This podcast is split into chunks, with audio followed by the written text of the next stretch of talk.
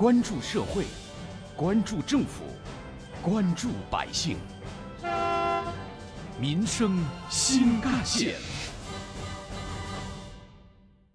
听众朋友们，早上好，欢迎收听今天的《民生新干线》，我是子文。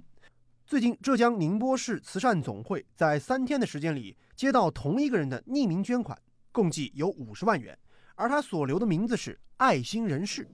十月三十号，宁波市慈善总会募集部的工作人员在汇总当月的捐款时发现，十月二十八号和十月三十号这两天的账户上连续收到了十二笔大额捐款，分为一万元、两万元和五万元三种金额，共计三十九万元。涉及到十二个不同的慈善捐助项目。第一笔五万块钱是针对失智老人的“爱在回家路”项目，备注上写下了“全社会都来关爱失智老人”，其余的捐款备注都是“加油”。宁波市慈善总会募集部副主任侯金辉用相同的这样这样的手法，分别对不同的项目进行捐赠。我们也看了，他刚好是以匿名、以爱心人士的名义来捐赠的。然后我们大概也判断出来了，就这样的呃，这个捐赠行为应该是同一个人。十月二号，工作人员再次发现这位好心人又连续捐款六笔，总计十一万元。也就是说，他前三天总共捐款五十万元，涉及慈善总会设立的十四个项目。侯金辉，这些项目里面呢，既有我们一些关爱儿童的项目，也有我们关爱老人的项目，既有我们宁波本地的医疗救助项目，也有我们对口地区的一些扶贫项目。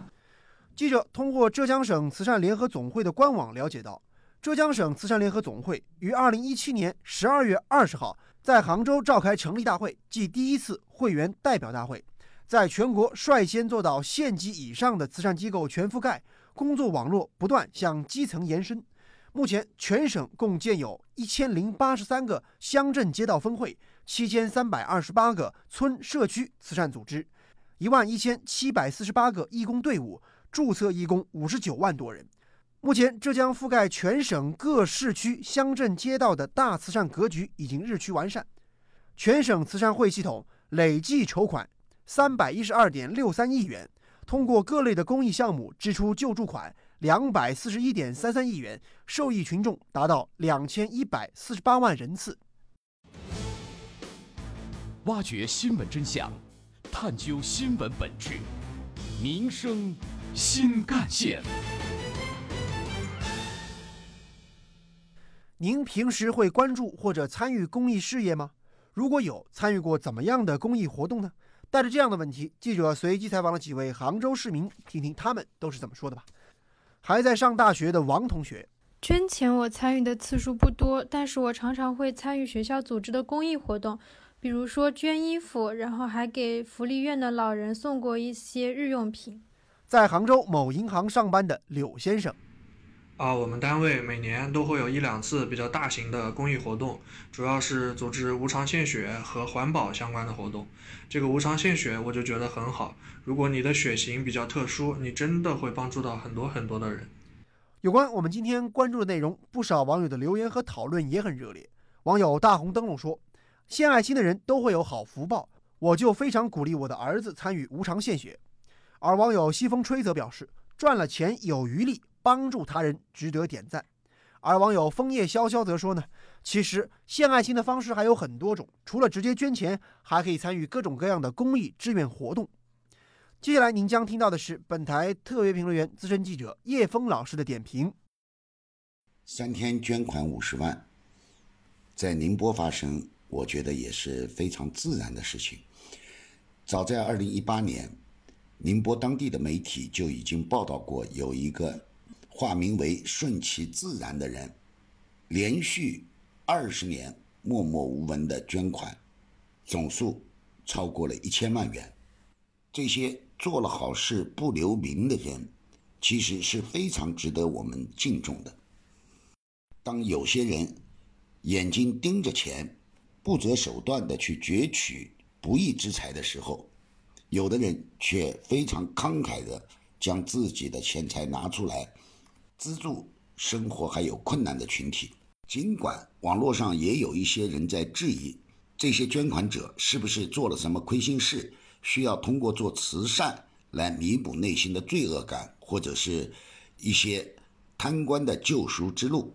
但是，我想更多的老百姓相信这是一个默默在帮助社会困难人士的好心人，他们都有着一颗美丽的心灵、不朽的灵魂。二零一八年的时候，宁波市曾经也在寻找这位名叫顺其自然的捐款者，也有不少人在猜测着顺其自然的身份。有人认为顺其自然呢是当地的一位企业家，也有人认为顺其自然不是一个人，而是一个俗人自发成立的爱心组织。也有人认为呢，顺其自然是陌生人之间的爱心接力。这些猜测与善行的本身也构成了一组戏剧性的画面。在叶峰老师看来，为爱心人士点赞的同时呢，各类的公益平台也应当做好慈善募捐推向社会前的守门员。如今，三天捐款五十万的这位匿名者，又加入到了这个慈善的队伍当中来。我们毫不夸张地说。尽管主角的真实身份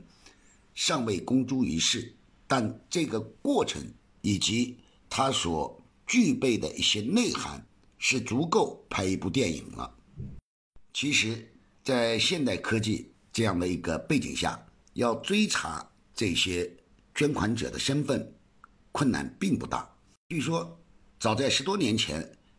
宁波当地的媒体就获得了顺其自然汇款的监控视频，但是新闻工作者权衡再三，还是选择不将捐款人的影像公开。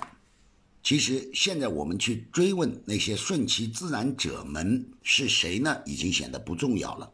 在宁波，顺其自然已经成为人人都知道的一个爱心符号。在宁波，如果有谁做了好事不想留下名字，他就会对受到帮助的人说他。就叫顺其自然。我想，无论是二十年如一日的善心，还是三天捐款五十万的人，不管他的身份是有钱人还是普通的劳动者，他们的举动让我们大家都感到了人性的光辉、爱心的魅力。而做一件好事，不求一时一地的声名显赫，持之以恒，这。大概就是给我们留下最长久的一种感动。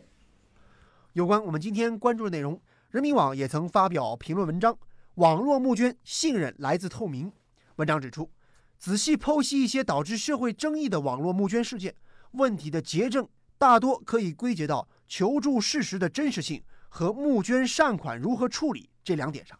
一方面，互联网是虚拟空间。公众判别的依据只能根据求助人发布的网上求助信息。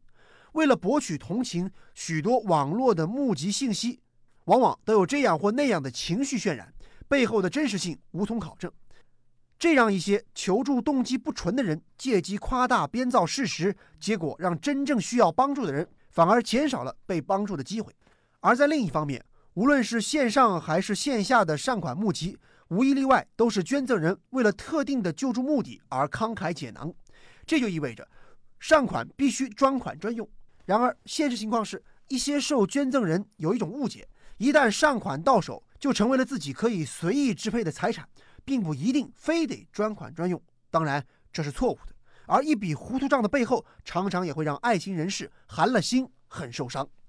在互联网加深度普及的今天，网络募捐也随之发展。而近年来，不论是在国家立法层面，还是有关责任部门的监管层面，都在积极调整、积极应对。对于网络募捐来说，最终的信任都来自于透明。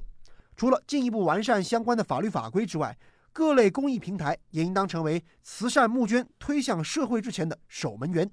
无论是审核求助资料的真实性，还是跟踪善款的去向，都负有不可推卸的责任。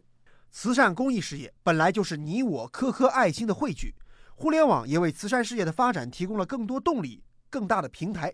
网络募捐作为新的事物，只有及时化解成长的烦恼，才能把事儿办好、办明白，让爱心在阳光下得到悉心的呵护，可以茁壮成长。好，感谢您收听今天的民生新干线，我是子文，下期节目我们再见。